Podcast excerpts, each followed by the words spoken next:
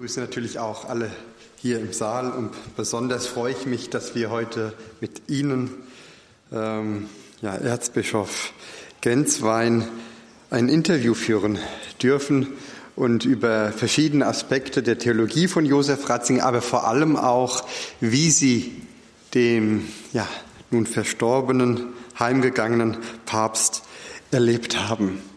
Ich glaube, wenn man über Josef Ratzinger sprechen möchte, das sind Sie tatsächlich die Person, die ihn offiziell, aber auch inoffiziell am besten gekannt haben, vor seinem Pontifikat, während, aber auch nach seinem Pontifikat. Und deshalb, äh, Exzellenz, freue ich mich sehr und bedanke mich herzlich, dass wir dieses Gespräch heute führen dürfen. Bevor wir aber über Josef Ratzinger, Papst Benedikt sprechen, möchte ich doch erstmal Sie persönlich fragen, wie es Ihnen überhaupt geht. Sie sind ja jetzt umgezogen von Rom nach Freiburg. Wie ist das Leben so in Freiburg und vermissen Sie das Leben in Rom? Danke für die Frage.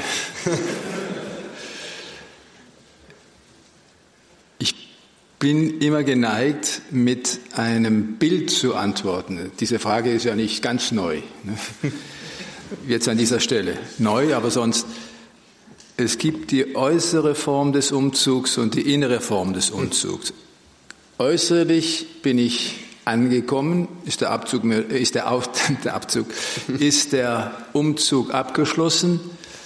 Der innere Umzug ist noch unterwegs. Ich bin jetzt gerade beim Gotthard angekommen. Der Gotthard ist also der Eingang zur Schweiz. Und da muss ich die ganze Schweiz durchqueren und nach Basel geht es also dann sehr schön auf Freiburg zu. Das heißt, ich bin sehr freundlich aufgenommen worden, sehr herzlich aufgenommen worden. Ich strenge mich an, dass ich mich auch innerlich dann sozusagen ankommen lasse und dass ich dann eines Tages sagen kann, jetzt ist der Umzug auch innerlich abgeschlossen. Aber es geht mir gut, es fehlt mir nichts außer einer konkreten Aufgabe.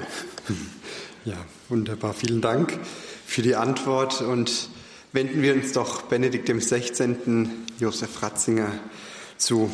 Ich glaube, wir alle erinnern uns noch an den Silvestertag des letzten Jahres, die Nachricht des Heimgangs und dann ein paar Tage später, dann am 5. Januar, das Requiem und die Beisetzung. Viele von uns, die jetzt hier im Saal sitzen, aber auch die, die zuschauen oder zuhören, sind nach Rom gepilgert, sind nach Rom gekommen, um wirklich auch die letzte Ehre Papst Benedikt XVI.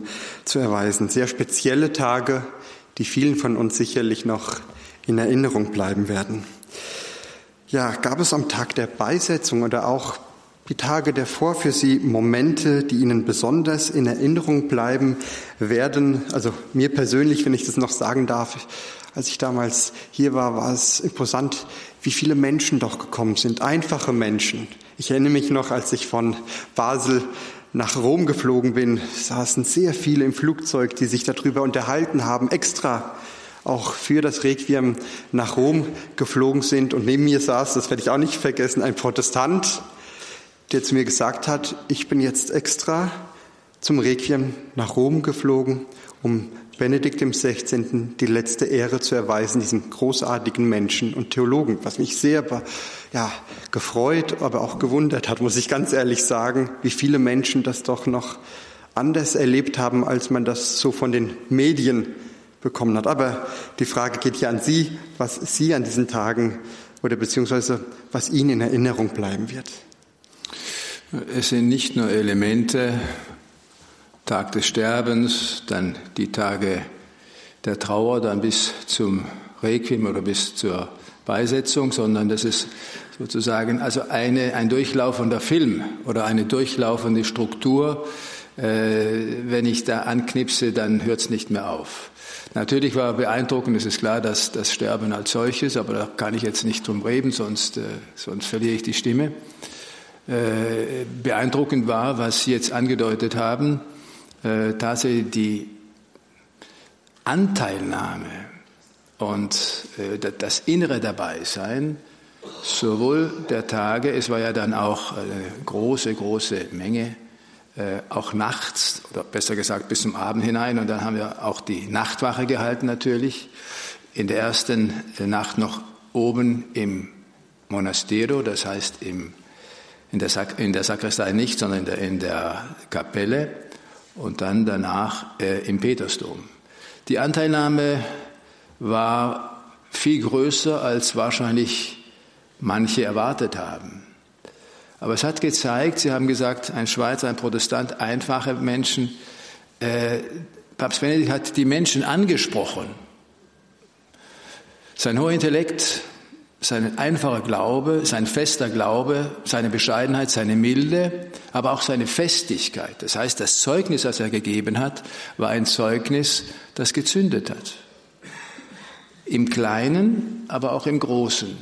Und für mich ist das, und nicht nur für mich, ein Beweis gewesen, dass also eine Person jetzt zu Gott heimgerufen worden ist, die geliebt worden ist und auch weiterhin geliebt wird. Und ich hoffe, dass diese Liebe eben also auch durch seine Präsenz ganz oben sozusagen, äh, durch seinen Segen, durch seine Fürbitte auch nach unten wieder ausstrahlt. Mhm. Ja, das, das hoffen wir doch alle. Die Kirche befindet sich ja heute in sehr schwierigen Zeiten. Äh, ich würde sagen, die Kirche hat schon immer schwierige Zeiten durchlebt in der Kirchengeschichte. Heutzutage wird es vor allem auch von vielen Medien so präsentiert. Die, die Krisen in der Kirche, vor allem im Westen, werden immer wieder aufgeputscht und äh, hervorgehoben. Was würden Sie sagen, ist jetzt besonders in dieser Zeit, wo die Kirche auch über viele Dinge diskutiert, auch über Synodalität, synodaler Weg und so weiter und so fort, das theologische Erbe Benedikt des 16. Was, welchen Aspekt würden Sie sagen oder welcher Aspekt ist besonders wichtig in dieser gesamten Diskussion? Nun, diejenigen, die jetzt hier im Saal sitzen oder die über EWTN und äh, äh, Radio Horeb miterlebt haben, was hier passiert ist in den letzten zwei Stunden, die haben eine Antwort auf ihre Frage bekommen. Das heißt, äh, die Tiefe, die Klarheit, aber auch die wichtigen Themen, sei es für Josef Ratzinger, für Professor Ratzinger, Kardinal und Papst Benedikt, äh, das ist ja hier zur Sprache gekommen. Und ich bin überzeugt davon, dass der Schatz, der hier auch gehoben worden ist, all das als Geschenk weitergetragen werden muss. Sagen wir, ein Apostolat des Schatzes von Papst Benedikt, das ist jetzt das Entscheidende. Und ich meine, er hat ja es wurde ja auch zitiert von Kardinal Koch, dass er, nein, es war der Professor Weimann, der gesagt hat, dass im ersten Gottesdienst bei der Übernahme des Amtes, des Petrusamtes, er sagte, er habe kein Regierungsprogramm, sondern er möchte die Gottesfrage, er möchte sie von Gott führen lassen und er möchte die Gottesfrage in den Mittelpunkt seiner seines Pontifikates stellt. Und das hat er getan auf ganz unterschiedliche Weise. Es gibt verschiedene Perspektiven, aber es war immer wieder wie ein durchgehender roter Faden die Gottesfrage, die ihn geführt hat, wie eine Navigation, wie eine Bussola. Und das, glaube ich, ist äh, auch das gewesen, was die Menschen überzeugt hat. Er hat nicht ein Programm verfolgt oder eine Agenda oder sonst irgendwas, sondern er hat sich vom Geist Gottes führen lassen und hat das getan, was in dem Moment seines Amtes war, aber auch seiner Überzeugung entsprechend. Sie schreiben ja in Ihrem neuen Buch, das wenige Wochen nach dem Eingang von Papst Benedikt ja erschienen ist, nichts als die Wahrheit, auf äh, Seite 146 und ich zitiere aus dem Buch, sein ganzes Pontifikat hindurch trat Benedikt XVI. mit Nachdruck und Entschlossenheit dafür ein, dass eine Wirklichkeit, deren Identität allein die Kirche bewahrt, ins Zentrum des kirchlichen Lebens zurückkehrt. Das Wort Gottes. Zitat Ende. Sie haben das ja vorhin auch oder gerade eben angesprochen, diese Wichtigkeit für Benedikt 16. wirklich den göttlichen Logos, das Wort Gottes, den Menschen näher zu bringen. Das sieht man auch in seinen Jesusbüchern und insgesamt in, in seinen Schriften. Inwieweit hat Ihrer Meinung nach jedoch Benedikt XVI. ja es geschafft, wenn ich das so fragen darf, wirklich ein offenes Ohr und Herz bei den Menschen und eventuell darf ich das erweitern, äh, bei den Theologinnen und Theologen zu finden, vor allem im deutschsprachigen Raum. Der Nachsatz ist natürlich nicht ganz unbedeutend. Also was ich wahrgenommen habe, ist, dass es offene Herzen gab und gibt, dass es offene Herzen gab und gibt bei Theologen oder Theologinnen, jetzt muss man immer doppelt äh, sozusagen fahren, ähm, dass es offene Herzen gibt beim Volk Gottes. Jetzt habe ich mal das Namen des Volk Gottes, auf jeden Fall. Es ist in der Tat so, dass also was Ihr Nachsatz betrifft oder Ihre Nachfrage, dass es im deutschsprachigen Raum da etwas harzt oder etwas hapert. Aber wer die Geschichte oder die Biografie von Professor Ratzinger und dann vom Erzbischof von München Freising und ein Kardinalpräfekt und auch Papst dann kennt, der weiß, dass Josef Ratzinger eben aufgrund seiner Verantwortung und seiner Erkenntnis und seiner Klarheit und seiner Aufrichtigkeit und seiner intellektuellen Redlichkeit also keine Schwierigkeit aus dem Weg gegangen ist. Er hat also nicht äh, sozusagen Frieden geschlossen, der faul ist. Das ist nicht für alle ähm, verdaulich, komischerweise. Ne? Aber was in sich richtig ist, das hat er getan, ohne auf den Applaus zu schauen oder ohne auf den Applaus zu schielen oder Applaus äh, zu holen. Ne?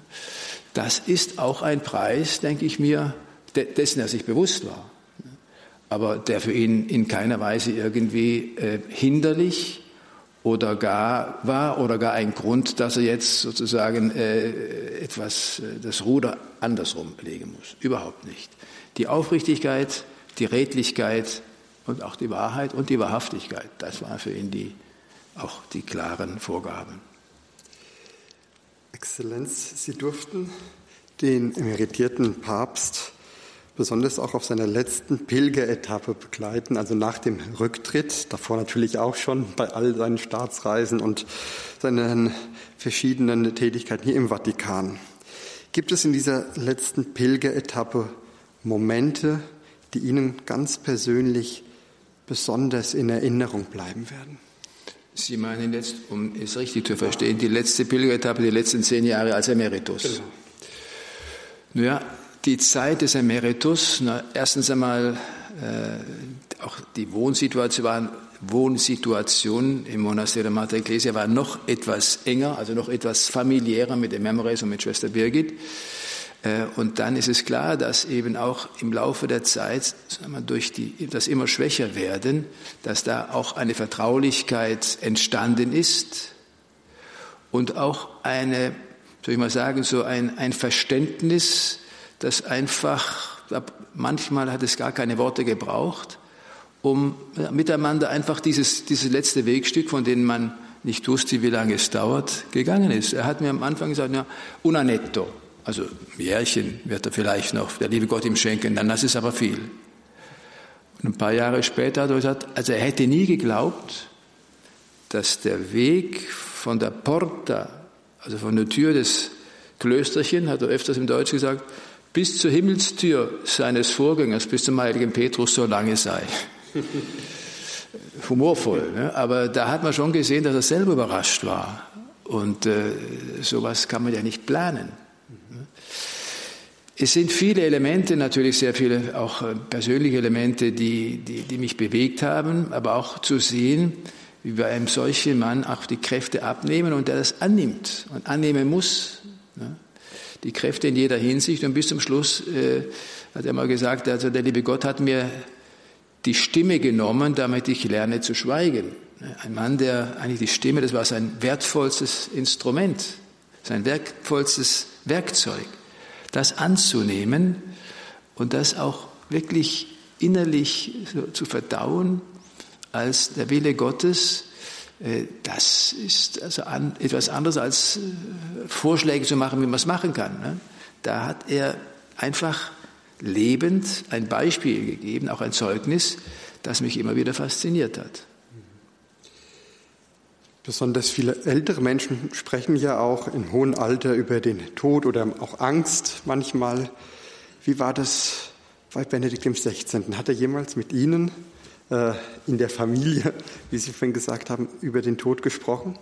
Das hat er nie deutlich getan. Wir haben ab und zu mal äh, über das Sterben gesprochen. Ab und zu, meine, Sie wissen ja, dass eben seine Eschatologie das best durcharbeitete Buch ist. Als Professor hat er selber gesagt.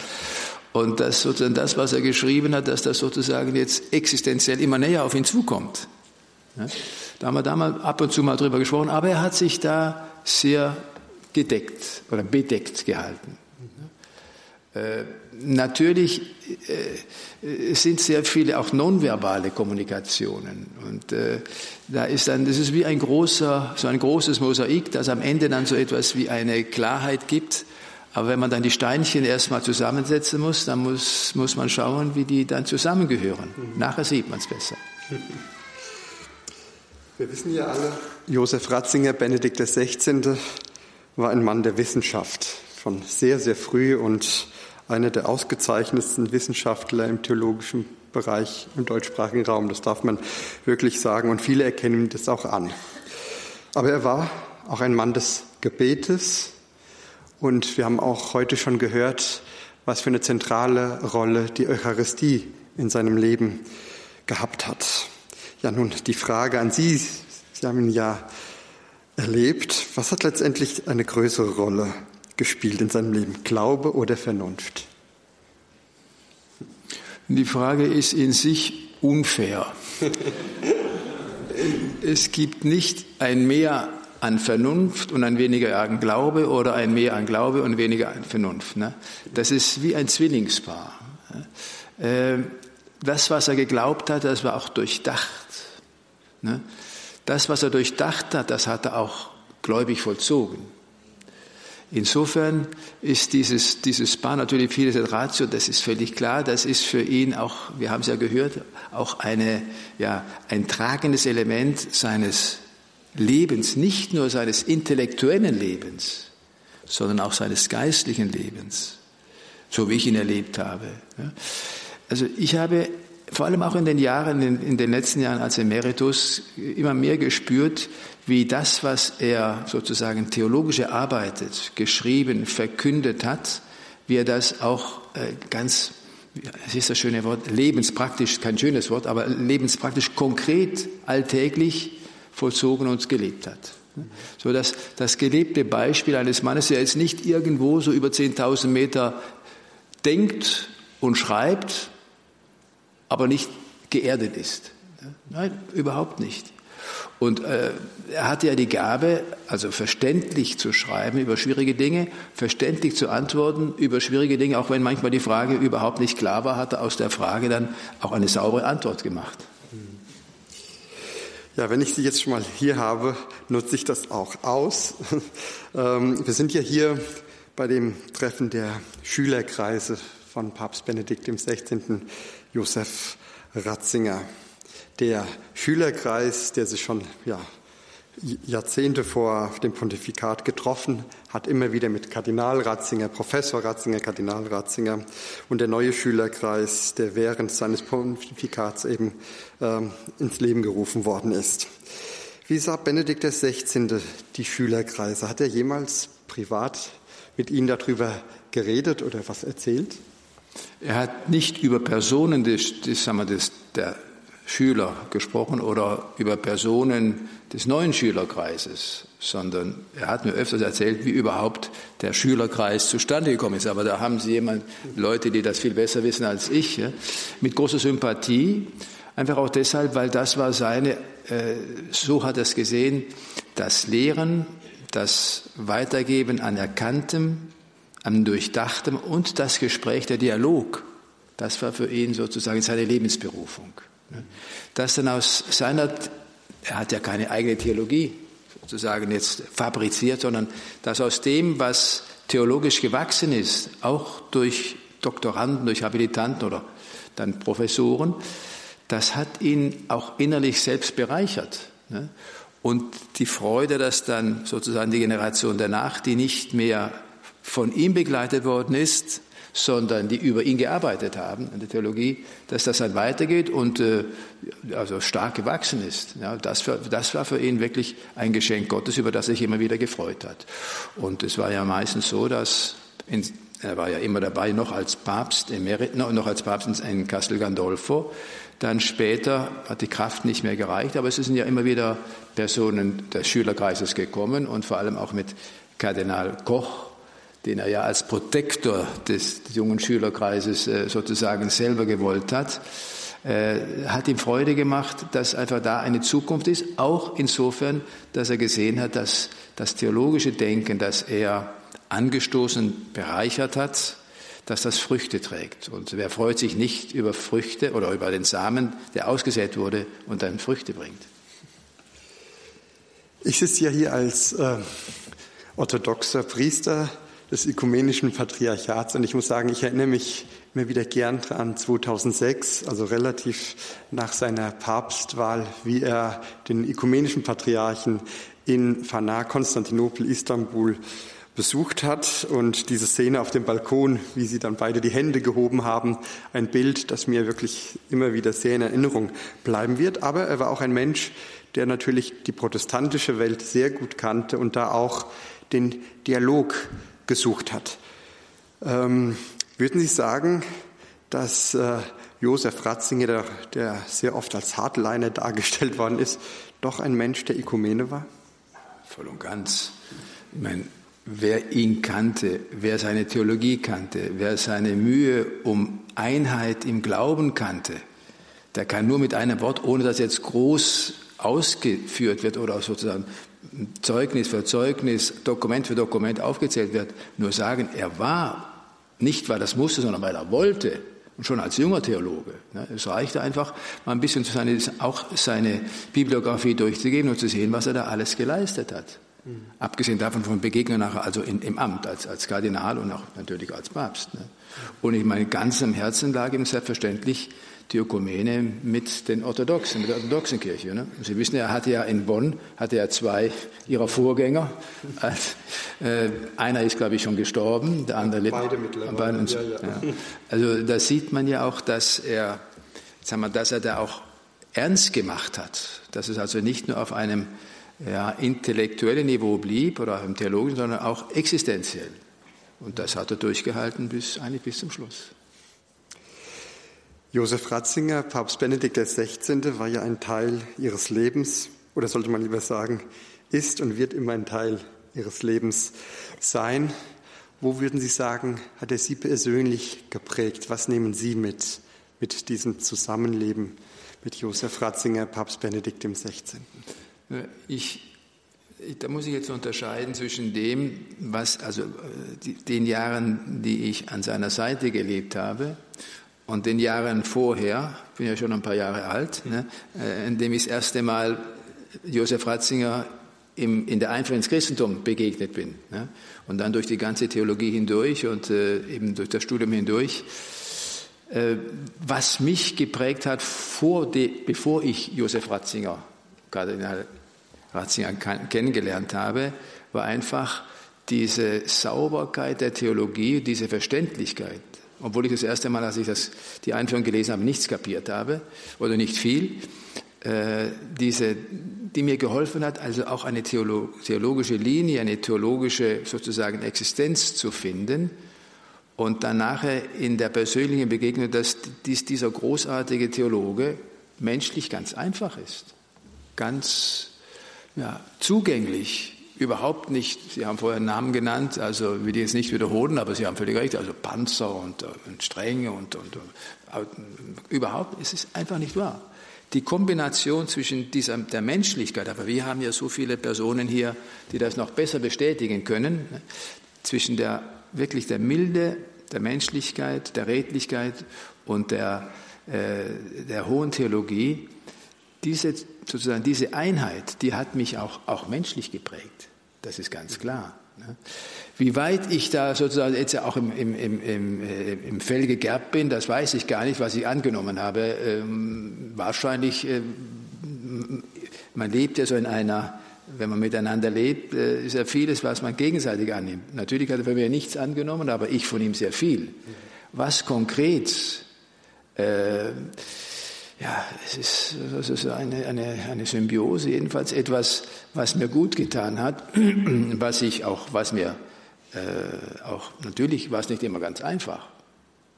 Weil äh, es ist ja nicht so, dass es jeder, jeder Tag also nur ein Zuckerschlecken war, sondern das sind ja auch Herausforderungen und Schwierigkeiten, jetzt nicht mit ihm in Person, aber Schwierigkeiten, die aufgrund des Amtes auf ihn zukamen. Und äh, da bin ich ja nicht sozusagen aus dem Zimmer raus und habe dann also mal einfach laufen lassen. Auch nachher als äh, Emeritus, ne, das ist klar, einfach das Menschliche, das hat gut getan, aber es war auch eine Herausforderung und ich musste einfach auch meinem Mann stehen. Aber ich bin sehr dankbar um diese Zeit und ich sehe das ein, als ein großes Geschenk der Vorsehung. Viele im Schülerkreis und darüber hinaus, viele, die auch mit Benedikt XVI. Kontakt hatten, der eine oder die andere, äh, konnten immer mal was von ihm bekommen als Andenken, ob das äh, ein Pektorale ist oder was anderes. Ähm, was haben Sie denn vom Benedikt XVI., wo Sie sagen, das ist mir besonders wichtig als ein Andenken, neben seiner Theologie, das Leben mit ihm zusammen? Das, sagen wir, das, das Geschenk, das mir am tiefsten, was mich am tiefsten bewegt hat, ist ein Kreuz, das er bei sich hatte schon als Kardinal. Als Kardinal war es äh, in der Kapelle ne? und dann nachher, also Kapelle als Kardinal, dann nachher im Palazzo Apostolico hatte es einen Ehrenplatz äh, im Esszimmer und den gleichen Ehrenplatz hatte es auch im, im Esszimmer äh, im Monastero. Und äh, das habe ich jetzt bei mir, das hat natürlich bei mir auch einen Ehrenplatz. Aber es gibt eine ganze Reihe von kleinen Sachen, die also noch auf einen, auf einen Abnehmer warten. Oder eine Abnehmerin, Entschuldigung, ja, ich will also jetzt hier nicht. Genau. Also es finden sich bestimmt ein paar Leute hier, also, die Interesse äh, hätten. Ich, ich habe jetzt vor allem an den Schülerkreise gedacht. Es gibt noch eine, eine kleinere, wir sind jetzt dabei, das darf ich auch sagen, es sind ja so viele ja auch kleinere Sachen, die noch da sind. Und äh, die Memre sagen mir auch, werfen Sie nichts fort. Ich bin der Letzte, der was fortwirft. Äh, aber wir müssen das noch, wir müssen es auch irgendwie einmal also an den Mann, an die Frau bringen. Das sage ich jetzt etwas salopp. Also das ist aber wahr. Also wer Wünsche hat, nicht jetzt, nachher bitte. Der darf sich gerne an mich wenden. Das ist jetzt vor allem also an die Ex-Alumni, aber auch an den jungen Schülerkreis gerichtet. Ja, da werden Sie sicherlich von uns noch hören. Ja, die Zeit geht langsam rum, deshalb, Sie haben es am Anfang angesprochen, aber ich wage doch jetzt nochmal die Frage zum Ende. Sie sind, haben Sie ja gesagt, ein Wartender. Auf was warten Sie? Was soll die Zukunft bringen? Ja, die, also ich werde einfach auf einen Wink des Herrn warten, äh, was er mir zuweist, was jetzt ab jetzt mein, sozusagen mein Feld des Apostolates ist, wo ich jetzt für den Glauben, für die Kirche, für Christus arbeiten kann, wirken darf. Und äh, äh da bin ich jetzt, ja, mal, siehst du so schön in, in, der, in, in der Mitteilung, also per il momento, da bin ich natürlich jetzt einfach, Sie haben es gesagt, ein Wartender. Ne? Und ich vertraue mich, das ist nicht ganz einfach, das gebe ich auch zu, ich vertraue mich ganz der Vorsehung an. Das klingt jetzt so, das kostet mich schon einiges, aber äh, wenn der Herr mir zugemutet hat, was jetzt ist, dann denke ich mir, sieht er weiter, tiefer und es ist dann schon für irgendwas gut oder wird es gut sein. Das ist so in dieser, in dieser, äh, ja, in dieser Haltung oder in dieser Zuversicht äh, lebe ich jetzt. Ja, dabei begleiten Sie unsere Gebete und, und Wünsche und wir bedanken uns herzlich, dass Sie ja, so offen mit uns gesprochen haben und wünschen Ihnen weiterhin, wie gesagt, Gottes Segen und vielen Dank für alles. Geht's Gott, danke. Das war ein Gespräch zwischen Professor Dr. Stephanus Athanasio und Erzbischof Dr. Georg Genz, war eine langjährige Privatsekretär von Josef Ratzinger.